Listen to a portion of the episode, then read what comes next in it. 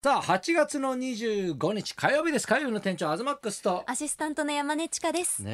え今日もまたね暑くなりますからこまめなね水分補給しながらね、はい聞いていただきたいなと思いますけども、うんどう山根ちゃんなんか、もうね、うん私最近テレビを見ていて、ほうほうほう涙が止まらないんですよ。そんなテレビあったありましたほう。あの私アイドルがずっと好きで、たまにそういえうえ話もこのラジオでもするんですけど。ええあの欅坂46さんが10月で一うん旦活動休止をされあなんかねるニじューゃスなになっいでたすねか。あうんの改名もう前名の前変えるって始めるってことかねそうです。で、そのラスト M ステやうんうんラストカウントダウン TV を見ていて、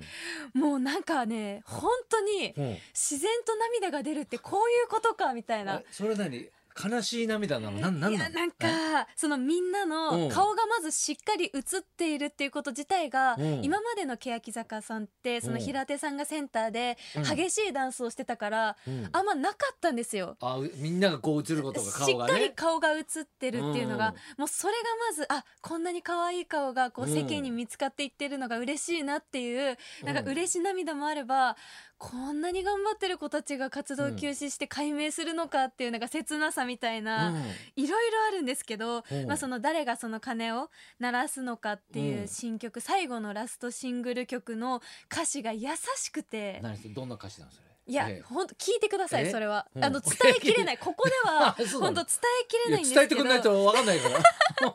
いや本当にあの最後のラストらへんがたえまでらもなこいれのさでラストになっててさ、はこれから解明になっていくわけでしょ。はいそうですもうそれだからそう先がだからもうメンバーにも知らされてないってことなのかね。多分まだ今のところは世の中にだから情報は出てないわけでしょ。だかはらいどうなるこうなるっていうのも。うんねだから坂がつくのかつかないのかとかそういうこともあるのかね。ただなんか坂うは多分坂道グループなので続くかなっていう感じなんです俺けのど知り合いだと坂道コロコロってのがいたけど。何ですかそれ は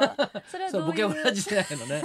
ええ芸人さんでうまあ知らないと思うけどいね。 やでもあの、ええビバリーにもゲストで来てくださった菅井優香さん、はいはいリーダーキャプうんテンじゃないリーダー来ましですか、たね。はい。もうなんか優香がうん本当に色気が増してて、ええこうみんなを守るキャプテうんンみたいな感じだったんですけど、はい柔らかかったのがこう強さとか、うんなんかこう全員のことを任せてもいいなっていう風になんか見え方が全然最近変わっているのにもう感動して、うん同い年だしあそんなっか中でそんな責任を背負っていて、うんきっと辛いこともたくさんあったと思うんですよ、この解明にあたりすごいねでやもっぱ同世代だから共感できるんだね,、はいねもうこの5年は、うんこう欅で活動した5年は無駄じゃなかったぞっていう強い意志みたいなものをうんこう受け取ることができてテレビ越し でも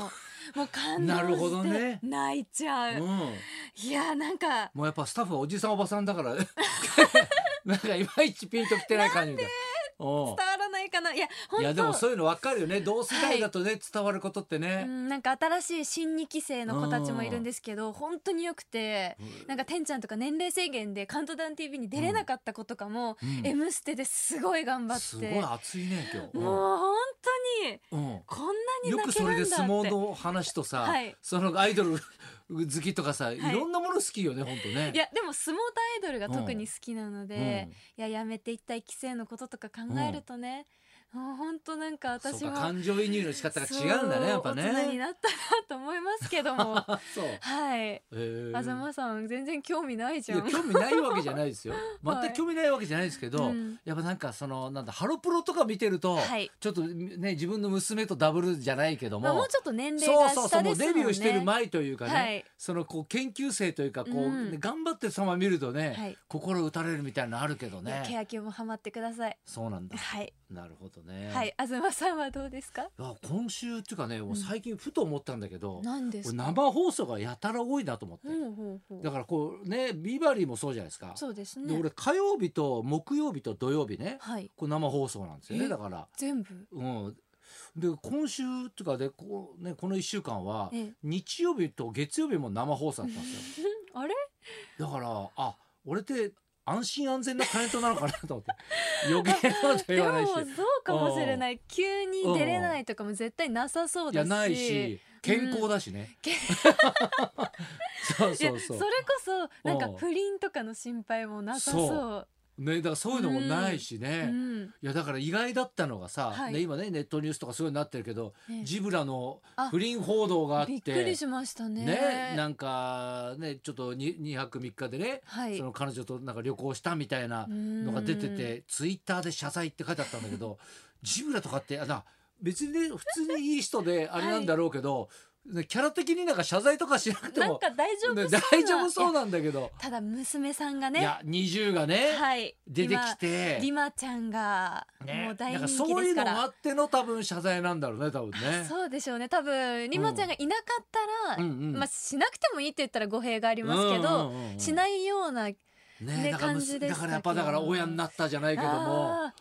なんかねそういうことなんだろうなっあてといはうのもはうね。時代もありますよねいや本当そうだよこね。の時だか代不倫許されないですかららねねいや許されないし、うん俺だからね。あのーまあ芸能人とかさ外に出る人っていうのはさ、なんか本当になんかこう目が厳しくなってるというかさ、んだってさ半沢直樹今ドラマやってるじゃないですか、はいねあれね銀行のね、うんそのバンカーの話ですけど面白いですよクズだらけですよ周り ねひどいやつだらけじゃないかあれなんか見てもあさんな裏切りねでうん毎回毎回裏切り者が出てさ、うんまあ、今回のはねもう大スキャンダルでね、はいもうこうせ政府も絡んできてみたいな感怖じいあでの女の人ねまうあんすごい面白くはあるけどもさ、うんでもまあだんだんさみんな顔芸がひどくなってないですか いやあの歌舞伎役者さんがええ多いですかいやら、多くてでも、はいだから顔芸がねどんどん面白くなってきてよかったんだけど はい大体ほらね半沢直樹時代はね酒井さんはさ、うんうんこうまっとうにって言ったら変だけどいやかっこもいい芝居をねちゃんとやって、はい意外と芸人がささらっとした芝居じゃないけども、あーやってたりとかねしてたんだけど、はいだんだんみんなだからその半沢さん自体もさ なんかだんだん白目向くじゃないけどさ あれちょっと顔芸入ってきたみたいなんな。か他のドラえもんよりもダントツでアップが多いですようね、んシ多いのよーンとしてもでもやっぱさこのご時世さ心配するのがさ、めちゃくちゃち顔近づけて さ唾飛ぶ距離でさやっててさあと新シーンにして人多いなーっていうのがさ どんどん新キャラが出てきて名前が覚えられないですもようね、いや名前とか覚えられるんだけど、はいその場所場所のねあそのシーンではい30人40人と か結構これどんな限界体制でやってんのかなみたいな、そうですよね心配になる部分もあるよねあれね。会社もいっぱい出てきそうそてうそうそうそのね社員さんが大量にいますもんねねえだからもういろんな興味が湧いて見ちゃうよねやっぱ見ね。ちゃうだって視聴率も引いやいきや続まきずたっ良かったでしょとなんか今回もいいんですかいや今回もいいよだから。はいやだからああいうやっぱドラマはね、はいおじさんたちはこう胸をかきたてられるというか、んだからもう最後のシーンでねその何頭取が頭を下げるシーンがあるんだけどかっもこよかったなそこで、ねなんかその半沢がねうん、なんかその何自分が頭を下げるよりも辛いと、うんねこれはもう日本の象徴だなと思ったよ ね。だってもうそういう考え方ってさ今はいなかなかなくない、なんか見ててもさ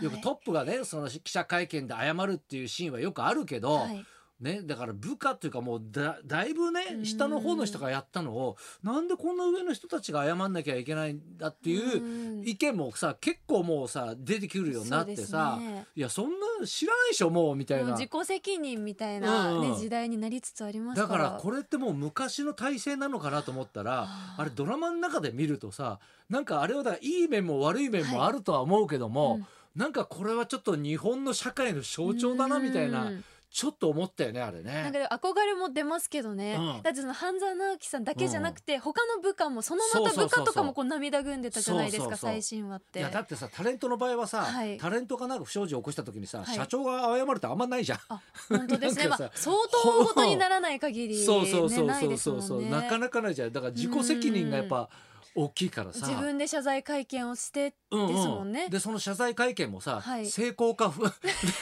失敗かみたいなのもさうーねんまああるしそさの個人によりますからね本当ねに、え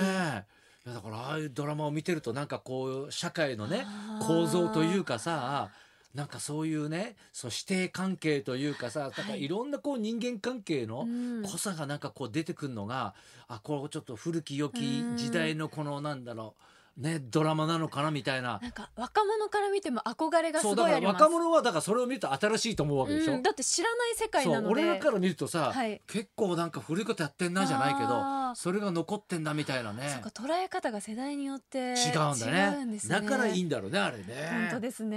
ねちょっと時間も来たんでねじゃあそろそろ参りましょうかはい、今日はですね芸能一家の大黒柱、うん俳優の渡辺徹さんが生登場です東貴博と山根千佳のララジオジオビバリーヒルズビバ